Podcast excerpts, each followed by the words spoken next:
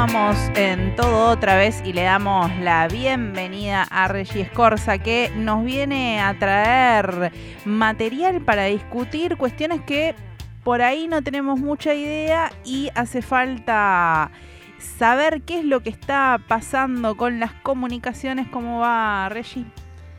Muy buenas tardes, ¿cómo están? Un placer acá nuevamente. Un placer para nosotros también y con muchas ganas de charlar de estas nuevas tecnologías y de qué es lo que está sucediendo. También un poco en conexión con ciertas cosas que vinimos hablando en el día, ¿no? La comunicación como derecho, como mercancía, los aumentos de las licitaciones de distintos servicios de eh, internet, telefonía. Bueno, este tema que venís a proponer viene un poco en esa sintonía. Sí, también un poco eh, aprovechando esta propuesta que se hizo a principio de año de, poder mirar desde lo político también cuáles otras eh, cuestiones de, la sociedad también eh, cobran cierta relevancia y además, bueno, tienen también sus disputas a partir de las disputas que se dan en el plano político. se estuvo hablando mucho en, estos, en estas últimas semanas sobre la eh, licitación del espectro para las tecnologías 5G en la Argentina, que no se presentan los pliegos por parte del Estado Nacional, es una de, las cuestiones que, están sobre la mesa en diferentes medios de comunicación, y también eh, la cuestión geopolítica, si las disputas o eh, los peros que pone Estados Unidos frente a la apertura de esta licitación por parte del Gobierno Nacional. Pero para poder conversar un poco más de todo eso, me parecía importante traer voces que saben mucho más y que están en tema. Eh, así que por eso estamos en comunicación con Diego Rossi, que es profesor de Políticas y Planificación de la, de la carrera de Comunicación de la Facultad de Ciencias Sociales de la Universidad de Buenos Aires y también es asesor del, del bloque de diputados del Frente de Todes en materia de comunicación, así que acá te saludamos.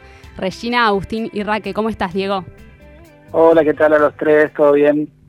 Bueno, muchísimas gracias por esta comunicación. Primero, preguntarte eh, sobre la tecnología 5G, ¿cuáles son eh, las, lo que abre ¿no? las posibilidades en el mapa de las telecomunicaciones en Argentina? Bueno, eh, en primer lugar, tener en cuenta que si estamos en la Argentina de carne y hueso, hay gente que le gustaría hablar y que no se corte, hay gente que le gustaría el 4G tenerlo desplegado efectivamente en todo el país. Algunos piensan que somos rehenes de las empresas, otros creen que hubo políticas que no se aplicaron a fondo. Eh, lo cierto es que eh, cada tecnología de esta G, ¿no? Este, el 3G, el 4G y ahora viene el 5G, eh, convive con las tecnologías anteriores. Entonces, eh, en telefonía móvil, lo que venía a resolver el 4G era posibilidades de comunicarse más eficientemente y con más ancho de banda. Eh, el 5G entonces es un nuevo protocolo que se desarrolla básicamente para sostener algún tipo de transmisión especial, por ejemplo la que necesitan los gamers o la que necesitamos para ver pelis online o para desplegar nueva, nuevos servicios como Internet de las Cosas. Entonces se necesitan más antenitas, o sea, los proveedores de servicios de conectividad móvil eh, para que nuestros celulares o teléfonos eh, inteligentes móviles se comuniquen, tienen que poner muchas antenitas más chicas, no la gran antena de antes, sino muchas pequeñas antenas que pueden estar camufladas y nosotros ni verlas y eso nos va a permitir más velocidad, menos latencia, que es el tiempo que tarda la comunicación entre que se origina y, que se recibe, eh, y más versatilidad. Así que bueno, todo esto de más, más, más, también es más guita. Eh, entonces, la, la, pregunta que es totalmente pertinente en todo el mundo, pero más en una Argentina empobrecida y con problemas de divisas, es quién puede pagar esto y quién va a traer plata en dólares para recaudar en pesos y por eso eh, entiendo que es una de las razones por las que más allá de la promesa tecnológica capitalista se está demorando los hechos. Hay varias versiones, ¿no? En relación a, que se demore la presentación de estos pliegos. Bien vos decías, ¿no? La cuestión de las divisas y del dinero que necesita Argentina. Hay algunas versiones que dicen que el gobierno pide 1.400 millones de dólares y que las empresas están eh, dispuestas a, a, solamente brindar 400 millones por el espectro. Y también hay otras cuestiones que están vinculadas al plano geopolítico y a las disputas entre China y Estados Unidos. ¿Son todas ciertas? ¿Hay algunas que tienen más peso que otras? No, eso yo no lo puedo determinar.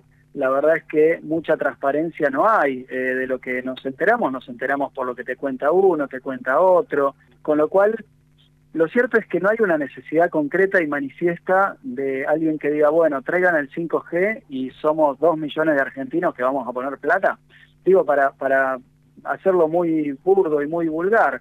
Esto es como cuando empezaron a cobrar por el fútbol. Si no conseguían una cantidad mínima de usuarios, de demanda solvente, de gente que ponga plata para ver los partidos de fútbol, y no se hacía ese negocio. Se hizo ese negocio y ahora por ahí algunos siguen o seguimos viendo fútbol colgados, este, tratando de buscar sitios libres, eh, porque el negocio ya les cerró. Bueno, acá el problema es que el negocio del 5G no estaría cerrando.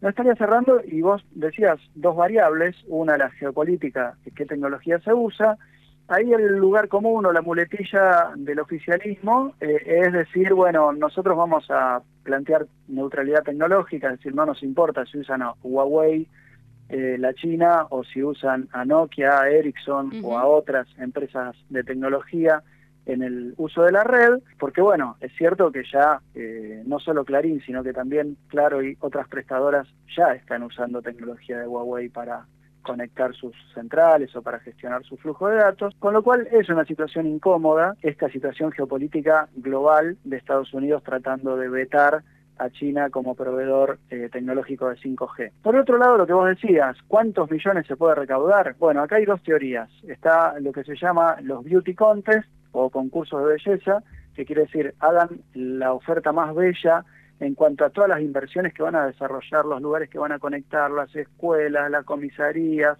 etcétera, etcétera, y a eso le ponemos un valor y en vez de pagármelo al Estado, ustedes lo ponen rápidamente en inversiones. Eso les encanta a las empresas porque no tienen que poner guita de antes, no tienen que poner una llave eh, para entrar al negocio. Lo que le encantaría a, quien necesite dólares urgentes, por ejemplo a un ministro de Economía, es no, no, pongan guita primero, porque a las promesas se las lleva el viento, este, entonces, ese sería como la llave del negocio. Pero claro, este, también las empresas entienden que si vos estás desesperado por guita, por ahí te ofrecen menos y agarrás. Entonces, la puja entre el tipo de licitación, el momento donde poner el dinero y las promesas, para cómo estamos en año electoral, digo, ¿no? Promesas este, de inversión, que ya sabemos que las promesas se hacen en todos los gobiernos, después el macrismo no se cumplieron y, las telefónicas reconvertían sus promesas y nos dejaban pedaleando con el 4G. Bueno, todo eso es un combo que no se está resolviendo y además ya sabemos que la alianza del gobierno no tiene formas fáciles de resolver eh, estos dilemas. Diego, eh, el ENACOM publicó un reglamento general del servicio de telecomunicaciones fiables e inteligentes que va a regular el uso de esta tecnología, pero además también se espera, bueno, que en el pliego, ¿no? En los pliegos estén eh, las obligaciones monetarias, pero también de despliegue que deberían estar en que deberían eh, cumplir estas eh, prestadoras. ¿Cuáles considerás vos que deberían ser esas obligaciones que, que, que estén sentadas teniendo en cuenta que se garantice el derecho a la comunicación y que no pase lo que ya está pasando de que hay tantas áreas eh, y lugares en la Argentina donde eh, conectarse o el derecho a Internet no existe. Y la verdad que la primera obligación sería tener el mejor organismo de, control eh, y aplicación controlando, cosa de que no dependamos de una promesa empresarial. O sea, como decía el general, las personas y las empresas son buenas, pero si se las controla son mejores. Así que hay una tarea previa o paralela a cualquier pliego que se haga, eh, que es tener la posibilidad de controlarlo y poder sentar a la mesa a quienes eh, son los que se suben a, este, a esta contienda o este despliegue o esta aventura. Así que, por supuesto, bueno, hay cuestiones obvias de cobertura, ya sabemos que eh, está judicializado un intento del Estado de eh, fijar precios o tarifas, con lo cual entiendo yo que eh, las obligaciones son más bien de inversión y de cobertura, no de cuánto nos va a costar a nosotros el servicio. Y mucho margen de maniobra no tenemos, o no tiene este gobierno y no va a tener el que venga. Con lo cual, el tiempismo de toda esta implementación es entre este año y el año que viene. Algunos especulan con que si sigue habiendo indefiniciones, ya cualquier dinero que entraría a las arcas estatales entraría en, el año que viene, o sea, con el otro gobierno. Así que está un poco mezclado, mezclado, y como te decía, si no hay ningún eh, sector al que le interesa demasiado este negocio, yo creo que no va a suceder en el corto plazo. Con lo cual eh, es seguir hablando, digamos, no, no es tan etéreo como el metaverso, pero es una concreción que no estaría siendo de las primeras prioridades, justamente por este tema, que cualquier decisión que se tome va a afectar intereses. La pregunta de quién puede poner también una inversión no es menor. Eh, tengamos en cuenta que Telefónica hace años que está tecleando en su modelo de negocios en América Latina. Por supuesto, el grupo eh, personal tiene posición dominante en muchas de las actividades, pero probablemente no quiera poner un mango. Y claro, eh, está haciendo una política agresiva con la telefonía celular y probablemente también esté esperando el tiempo propicio. ¿Podrá venir alguien que no sea las telefónicas a poner ese dinero? Sí, también es una posibilidad, podría haber fondos de inversión, pero recordemos que nuestro país es un país que está presentando problemas en el frente externo, con lo cual que venga alguien, insisto, nos van a bajar el precio. Y ese bajar el precio eh, nos aleja de cualquier mirada de garantía de derechos, porque si nos pueden comprar por dos mangos o puede no haber digamos, una postura de fuerza o de conducción del proceso por parte de, las autoridades públicas,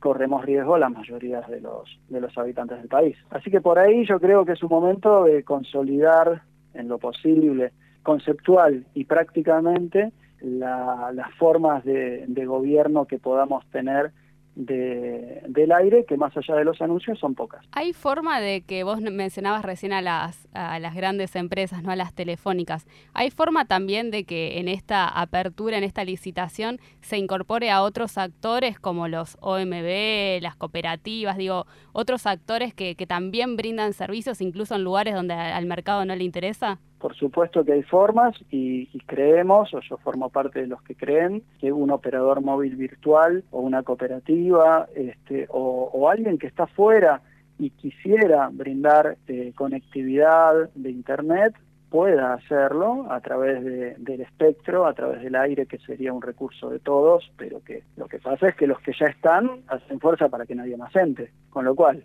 eh, por supuesto que en los papeles hay formas, y por supuesto que habría que, trabajar. Eh, una cosa en los pliegos que hay que estudiar es cómo hacer para los que están, no saquen a los codazos a los que quieran entrar, eh, por ejemplo, metiéndose o haciendo un híbrido entre la telefonía o, internet móvil y las redes fijas. Pero bueno, eh, es muy difícil discutir esto cuando los tenés incumpliendo normativas y condicionando márgenes de maniobra. Estamos hablando de Claro, que es uno de los grupos más importantes, el señor Slim, que es el dueño, es uno de, los que tienen las más grandes fortunas de Latinoamérica, estamos hablando de Telecom Cablevisión, con lo cual, eh, que entre otro, y salvo que sea más grande, como un fondo de inversión o una torrera, torreras son empresas que, justamente compraron torres de, de transmisión de telefonía móvil, bueno, habría que habría que ver a quién le interesa. Por ahí a alguien, a alguna empresa o algún consorcio que, que haga gaming o, algún otro desarrollo. Eh, pero bueno, todas esas hipótesis a la hora de los bifes mm, se tienen que encontrar con la realidad de quiénes son los que hoy condicionan la política de conectividad en Argentina, que son los tres grandes. Te hago dos preguntas que creo que un poco se vinculan. ¿Hay posibilidad de que desde el Congreso se, elabore una norma, una ley que también permita eh, acompañar estas capacidades institucionales que faltan y que, vos mencionabas, digo, en, términos del ente de regulaciones o de políticas que, abonen en, la línea del derecho a la comunicación? Y por otro lado, si hay modelos eh, en, la región o en, o en otras partes del mundo donde se haya implementado eh, la política de 5G de manera más equitativa, si se quiere. Mira, este, la esperanza, por supuesto que no la vamos a perder, pero está claro que pedirle al Congreso hoy eh, que saque una norma eh, sabiendo que más de la mitad del Congreso está prácticamente inhibiendo toda la actividad parlamentaria, eh, es una expresión de deseos que yo comparto, pero no la veo práctica. Por lo pronto, además, más allá de que haya una ley del Congreso, tiene que haber una política pública coordinada, este, que eso no depende del Congreso necesariamente, eh, y esa política pública este, la tenemos que construir entre los más posibles. Organismos de aplicación, sí, hay distintos, eh, hay algunos que tienen más autonomía del gobierno de turno, otros eh, no tanto, pero básicamente tienen que tener capacidad institucional y, vocación de coordinar. Eh, hoy por hoy tenemos una ARSAT, tenemos una jefatura de gabinete, tenemos un ENACOM, que son valiosas piezas que tienen diálogo institucional, a veces más, a veces menos. Pero la verdad es que el grueso de las inversiones son inversiones del sector privado y ha habido pujas muy fuertes y hoy tenemos un sector privado abroquelado que complica márgenes de maniobra de política pública, especialmente eh, en un fin de gobierno. Así que esas son mis pocas esperanzas para este año.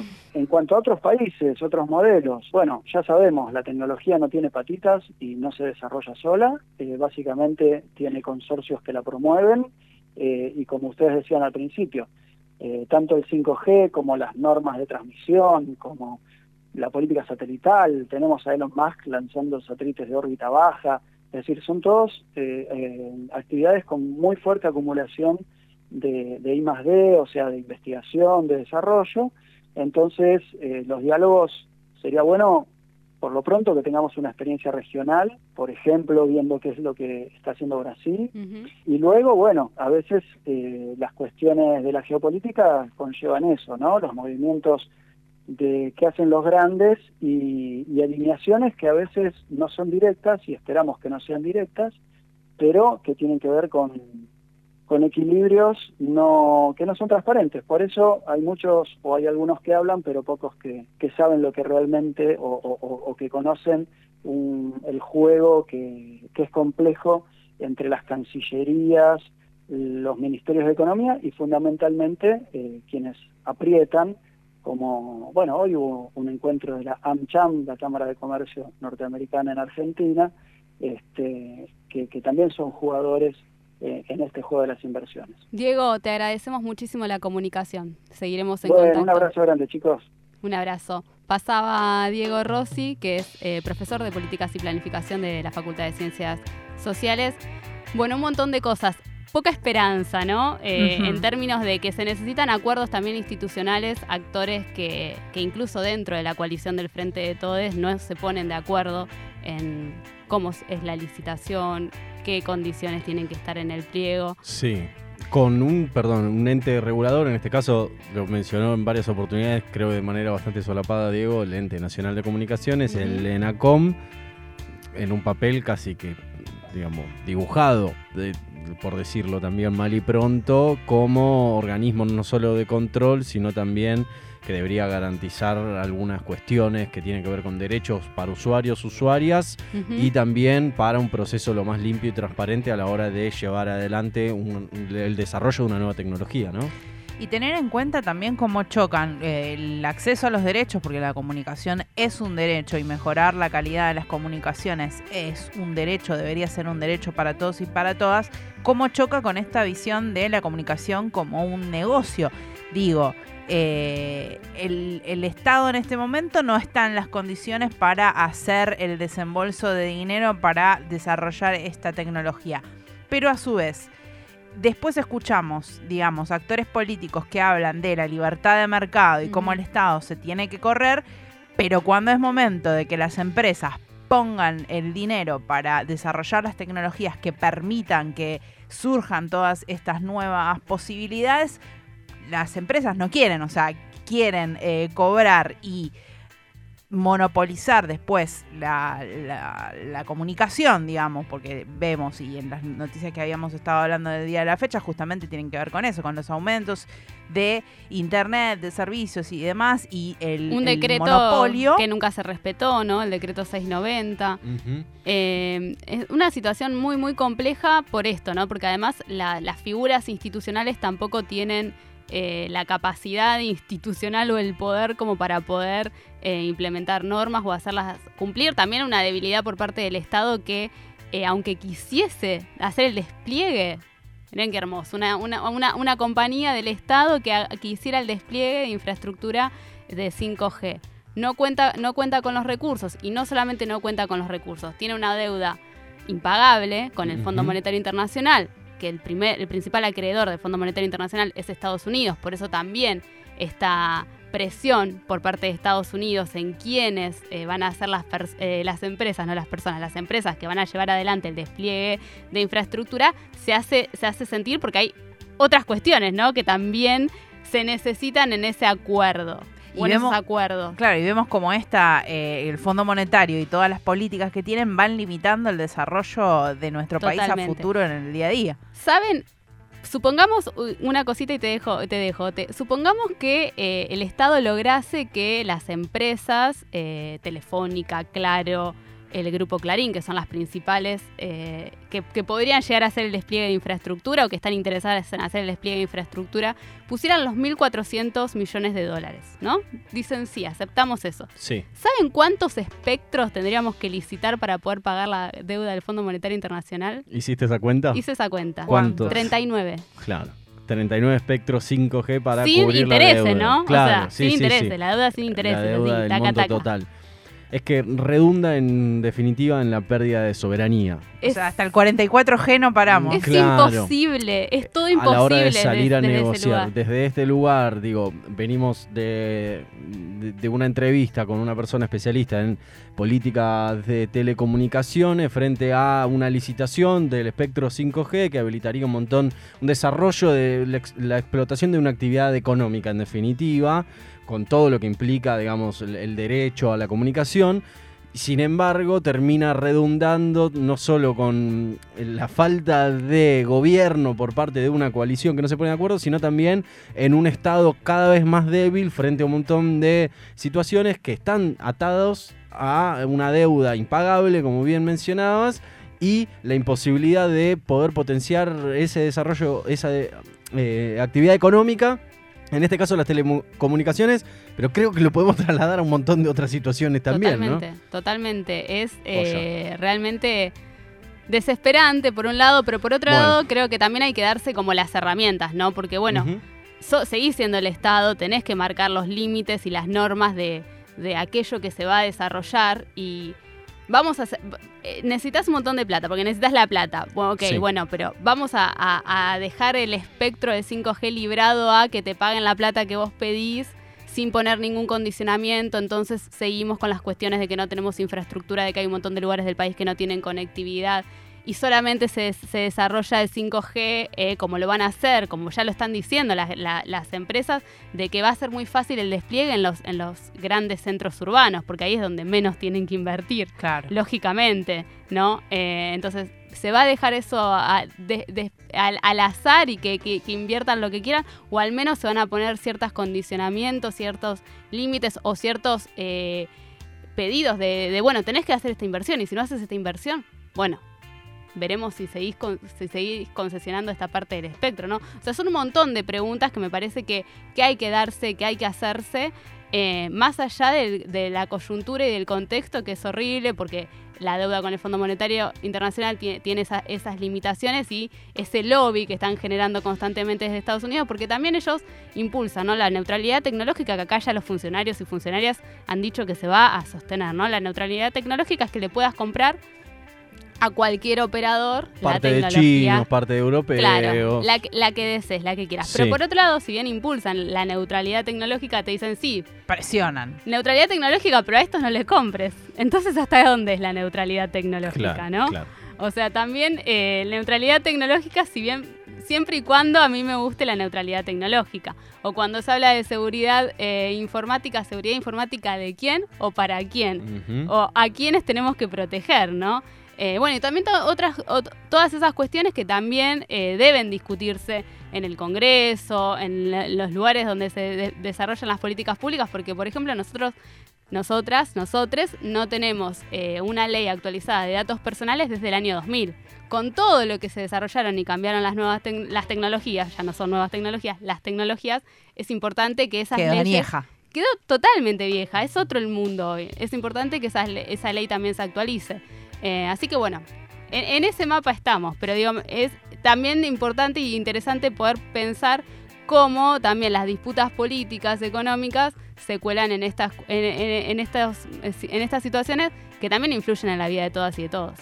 Recuerdo que en la plataforma electoral de Mauricio Macri, cuando se lanzó para la presidencia, había prometido Internet libre en todo el territorio argentino. Wow. Ojalá, ¿no? No solo no lo cumplió esto en ese momento, sino que vemos las repercusiones de cómo sus políticas hasta el día de hoy siguen en repercusión y van a seguir mientras sigamos atados a esa deuda. Muchas gracias Reggie por traernos este análisis y para pensar estas problemáticas de cara al futuro. A ustedes. Pasaba Regina Escorza, te quedás con nosotros y nosotras al aire de todo otra vez